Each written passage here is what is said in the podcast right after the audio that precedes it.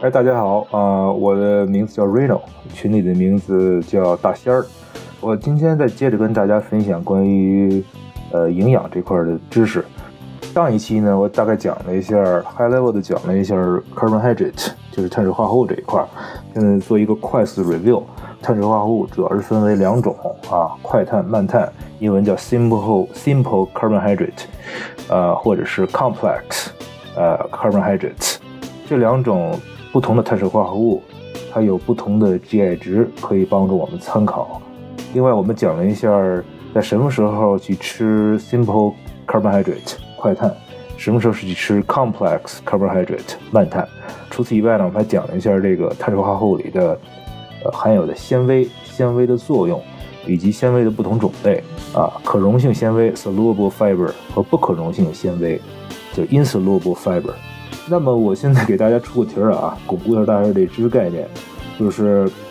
呃，我们为什么不主张晚间的时候吃快碳，呃，吃这个要吃一些慢碳，这是为什么？第二，我们为什么不主张你晚间看电视的时候，呃，吃一些薯片儿啊，呃，爆米花儿啊这种东西？为什么？第三个，我们为什么呃主张，呃，在吃主食的时候要要吃一些富含纤维的东西？纤维它们两种不同的纤维能起到什么作用？能够帮助我们人体干些什么事情？啊，第四个呢，就是我们在每天在摄入碳水化合物主食的时候，应该摄入的百分比啊，三大能量营养你的百分比是多少，或者是按照你的这个人体的体重，呃，每一公斤摄入多少克。除此以外呢，你有什么东西可以参考来帮助你知道你要需要，呃，摄入什么东西，每天摄入多少量？我做的这几期的节目，关于营养这个几期的节目呢，主要是想帮助大家不仅仅知道其然，还想帮助大家知道其所以然，就是为什么啊我们这么摄入营养，呃这些营养元素，为什么这么摄入碳水？今天这期节目呢，我想跟大家分享一下关于脂肪的所以然啊，我们为什么要摄取脂肪，而且是如何摄取脂肪的所以然。脂肪呢，它是呃由叫脂肪酸啊，英文叫 free fatty acid 这种分子结构来堆积而成的呃一种营养元素。脂肪呢是除了碳水化合物以外，呃为人体提供呃能量的另外一个营养元素。它的主要提供的方式呢是为这种 low to moderate intensity exercise 来提供主要的能量，就是为这个中低的强度的运动提供能量的主要的这个营养元素。当脂肪为中低运动量的强度的呃运动提供主要呃能量的时候呢，它会需要大量的氧气啊，会需要大量的氧气来协助，然后产生那个一呃一连串的化学反应。当我说到这点的时候，你会不会给大家 ring a bell 啊？就是大家会不会想到什么样的运动啊会需要大量的氧气产生这个化学反应而消耗掉脂肪呢？对，那就是 cardio，那就是有氧。但是这种 cardio 或者是有氧运动呢，得是中低强度的啊，而不是高强度的。你像一二百米的这种冲刺性的这种高强度的，那就不是中低强度的。啊，我们说的这种中低强度一般是属于这种长跑性的锻炼项目，才是属于中低强度的。呃，脂肪除了给呃人体的中低强度的这种运动来提供能量以外呢，它还帮助人体呃生成这种细胞结构，还能够帮助人体运输维他命、维生素，呃，还能够帮助人体来生成一些荷尔蒙。呃，最后一条呢，就是比较关键的一条呢，就是能够提味儿啊，能够帮助这个你吃这个食品的味道特别好，能够帮助你开胃。这就是为什么呃脂肪越多的食品，呃大家吃的都比较香，都是爱不释手啊，欲罢不能。这就是为什么。脂肪分类可以分为饱和脂肪和不饱和脂肪。所谓饱和和不饱和，它的关键就是在于这个呃 fatty acid、free fatty acid 这种分子结构里的呃氢原子呃占有多少。饱和脂肪或者叫饱和脂肪酸，啊，它就是说它这个呃 fatty acid 分子里结构里头的这个氢原子的聚合程度比较高，啊，我们常见的饱和脂肪酸或者叫饱和脂肪其实都是一个名词，呃，主要常见的都是就像是那个呃动物脂肪。啊，它们在室温的状态下呢，都是可以成为固态的。比如说像牛油啊、啊猪油，这些都是属于饱和脂肪。可以说，一般常呃所有的呃动物脂肪都是饱和脂肪。那么不饱和脂肪呢，或者是不饱和脂肪酸呢，就是呃它这个 fatty acid 呃分子结构呢丢失了呃一个或者是是多个的氢原子。呃，它就成为了呃不饱和脂肪酸或者不饱和脂肪。不饱和脂肪呢，它主要是呃存在于呃植物油里头，它在常温状态下是呈液体状态。不饱和脂肪呢，它又分为两类，可以叫做呃一种一类呢叫 mono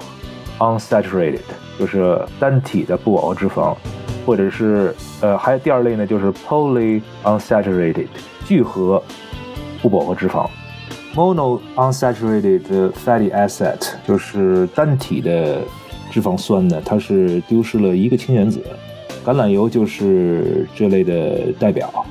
另外一类 poly unsaturated 就是这种聚合的不饱和的脂肪酸，它是丢失一个或多个的氢原子。呃，那么玉米油就是这种聚合不饱和脂肪酸的代表。虽然我们这么分类，但是对于所有的植物性的这种脂肪来讲呢，它们不是说呃就黑白的这种区别啊，它就是说，呃这种植植物性的油油类呢，脂肪里头呢，它是多多少少都会含有一些呃 mono unsaturated 和 poly unsaturated，只不过是呃呃量的多少不一样罢了。除了饱和脂肪和不饱和脂肪呢，呃，我们还有另外两种啊，那就是人造的呃 trans fat，还有 natural 呃就是自然的 trans fat。人造的 trans fat 基本上现在已经被各国政府呃明令禁止了。呃，原来呢一般都是在快餐里头经常出现，人为的制成的，就工业制成的，经过高温高压。把这种氢原子在高温高压的状态下来，那个把它聚合成饱和脂肪，它的成本比较便宜，但是它的呃副作用也比较大。这就是为什么我们各国政府已经明令这种快餐业呢不要再使用人工制造的 trans fat。但是除了人工制造的 trans fat 呢，我们还有另外一种 trans fat 叫 natural trans fat，呃，就是自然的 trans fat。这种自然的 trans fat 呢。存在于这种我们日常的饮食里头，它不是人类人为制造的。比较典型的东西呢，就是 CLA，呃叫，conjugated，呃，linoleic acid。这我们其实 CLA 在健身补品里头也出现，也有出现啊。CLA 呢，这种 natural trans fat 普遍存在于像牛肉啊，或者是牛奶制品里头都普遍存在。自然的 trans fat 对我们人体是很有好处的。呃，那我们刚才说了，在不饱和脂肪酸里头，不饱和脂肪里头，呃，多多少少都含有单体的不饱和脂肪或者是聚合的不饱和脂肪。那么，其实，在很多的脂肪里头，也会多多少少存在一些饱和脂肪和不饱和脂肪，不是说也不是黑白而分的。比如说，像那个 safflower oil 这种油里头，主要是存在大量的聚合。呃，不饱和脂肪，poly unsaturated fat，但是也存在于少量、非常非常少量或者是微量的饱和脂肪和单体的不饱和脂肪。OK，说完饱和脂肪和不饱和脂肪，呃，那咱们下面可以说一说另外一种脂肪——胆固醇。胆固醇英文 cholesterol。胆固醇是一种蜡状的脂肪。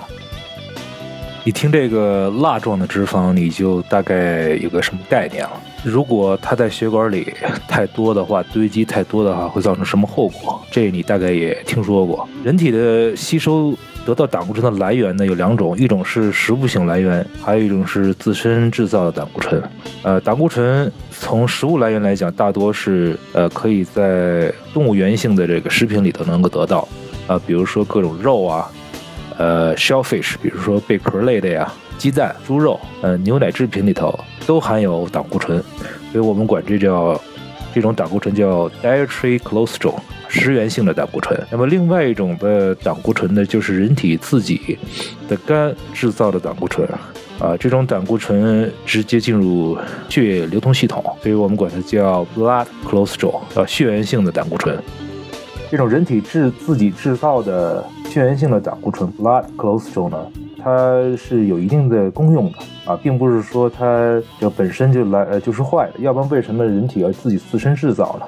首先，血源性的胆固醇呢，它能够帮助制造一些类固醇类的荷尔蒙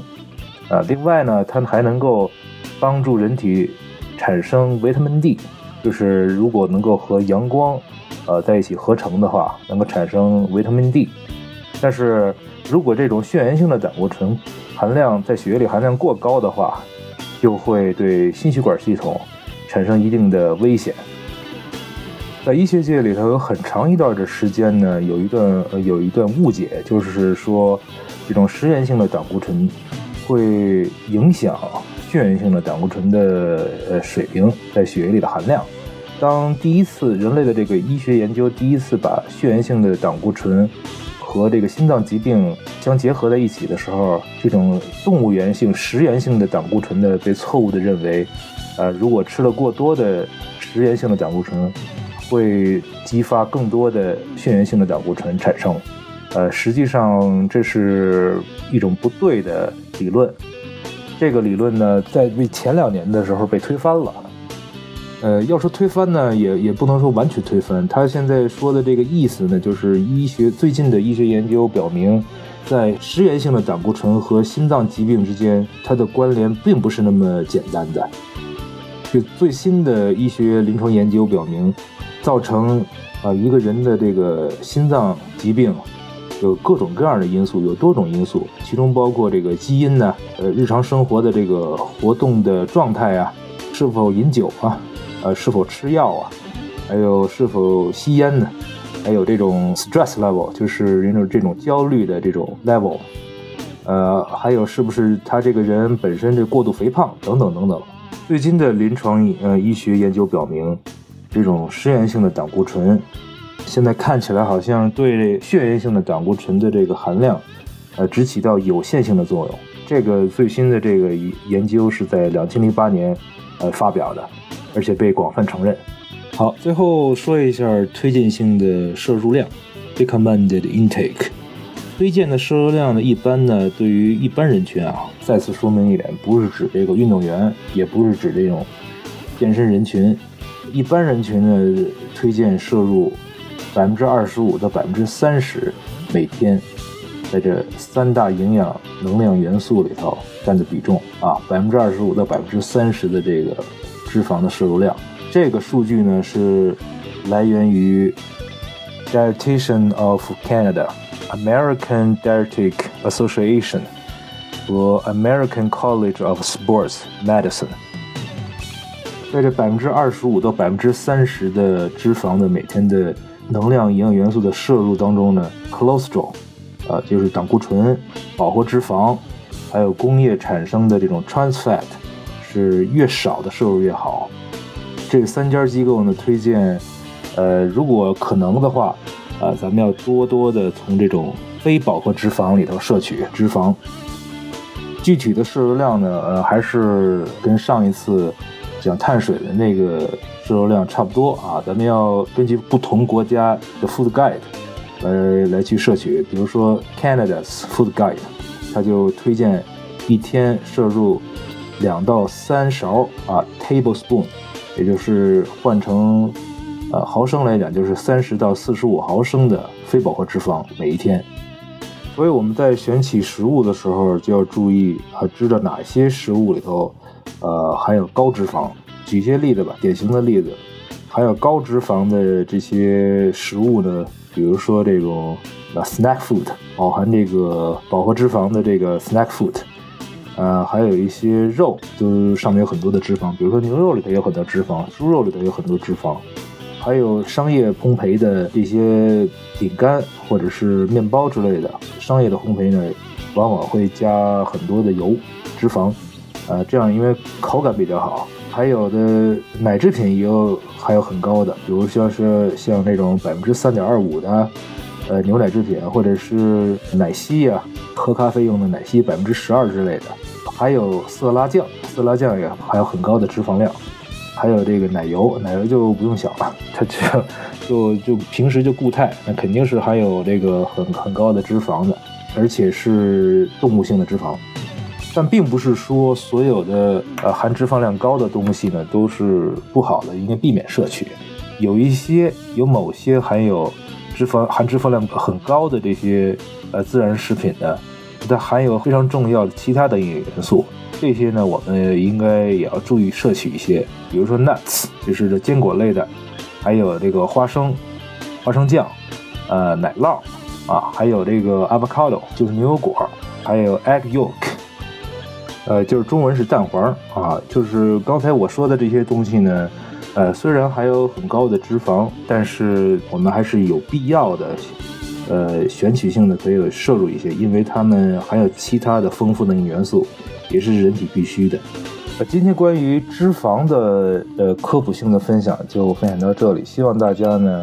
能够。从我的这个分享知识当中呢，能够知道其所以然啊，知道为什么我们要吃脂肪，怎么吃。这样的话呢，对以后大家在日常生活中或者是健身的锻炼当中，也可以有一些帮助。知道至少知道为什么有选择性的。那么下面一期或者两期的时间，我会着重分享一些关于蛋白质 （protein） 啊，或者是其他这个三大非能量元素的分享。OK，拜拜。